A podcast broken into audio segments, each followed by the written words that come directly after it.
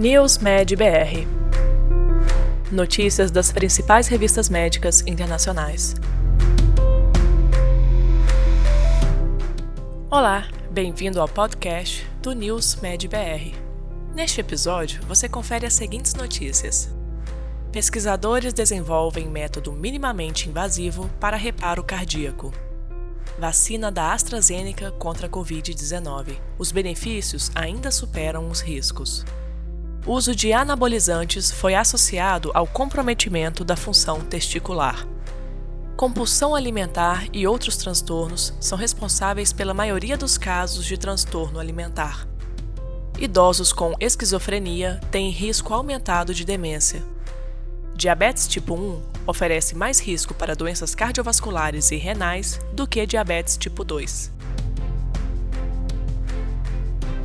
Este podcast é oferecido por HiDoctor, o software médico mais usado em consultórios e clínicas no país. Pesquisadores desenvolvem método de entrega minimamente invasiva de agentes terapêuticos na cavidade pericárdica para reparo cardíaco. Neste estudo publicado pela revista Nature Communications, pesquisadores desenvolveram e testaram um método para utilizar a cavidade pericárdica como molde natural para a formação de um remendo cardíaco, ou PET, in loco após a injeção intrapericárdica de agentes terapêuticos em hidrogéis biocompatíveis. Segundo os resultados do estudo, o método é seguro e eficaz para administrar hidrogéis com suporte terapêutico para reparo cardíaco.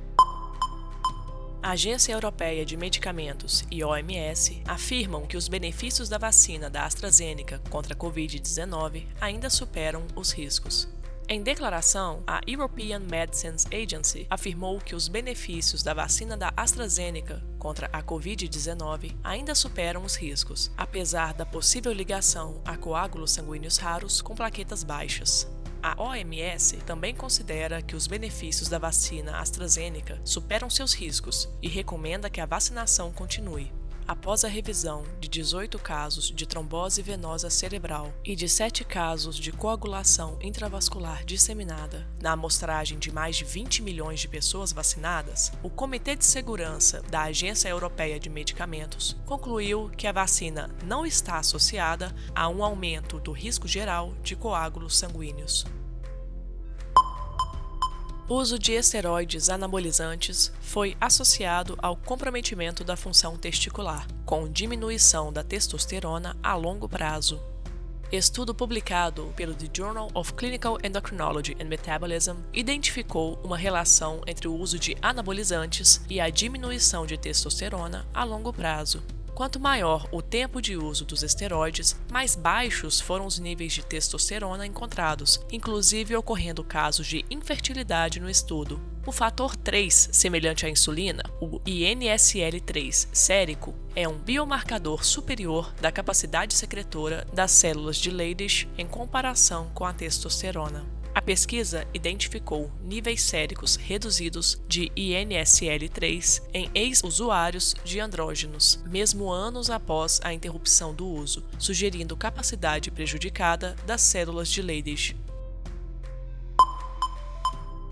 Compulsão alimentar e outros transtornos foram responsáveis pela maioria dos casos de transtorno alimentar em 2019. A anorexia nervosa e a bulimia nervosa são os únicos transtornos alimentares incluídos no Estudo de Carga Global de Doenças, o Global Burden of Disease Study, ou GBD.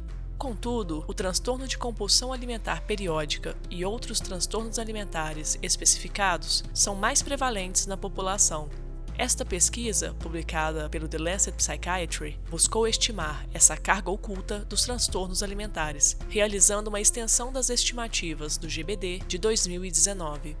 Descobriu-se que o número de casos anuais de transtorno alimentar global que não foram representados no GBD 2019 foi de 41,9 milhões. Idosos com esquizofrenia têm risco aumentado de receber um diagnóstico de demência em uma ampla faixa etária. O estudo publicado pelo JAMA Psychiatry analisou um banco de dados no Medicare com 8 milhões de indivíduos americanos, de 2007 a 2017. Os resultados indicaram que, a partir dos 66 anos de idade, 27,9% dos indivíduos com esquizofrenia receberam também um diagnóstico de demência, ao passo que apenas 1,3% dos indivíduos sem esquizofrenia foram diagnosticados com a doença. Segundo o estudo, o risco aumentado possivelmente ocorre devido à deteriorização cognitiva e funcional relacionada à esquizofrenia ou fatores que contribuem para outros tipos de demência. Pacientes adultos com diabetes tipo 1, em comparação com aqueles com diabetes tipo 2, têm maior risco geral de doenças cardiovasculares e renais. O diabetes tipo 1 e o diabetes tipo 2 já representam risco aumentado para doenças cardiovasculares e renais em comparação com as populações sem diabetes. Mas comparações diretas entre diabetes tipo 1 e tipo 2 são escassas. Em estudo publicado pela revista Diabetes Care, descobriu-se que pacientes adultos com diabetes mellitus tipo 1, em comparação com pacientes com diabetes mellitus tipo 2, tiveram um risco geral maior de doença cardiorrenal em todas as idades, de infarto do miocárdio e morte por todas as causas na meia-idade e de acidente vascular cerebral em idades mais jovens. Você ouviu mais um podcast News Med BR te atualizando sobre as principais publicações da área de saúde. Continue se informando em nosso site news.med.br. Até a próxima! Este podcast foi oferecido por HiDoctor, o software médico mais usado em consultórios e clínicas no país.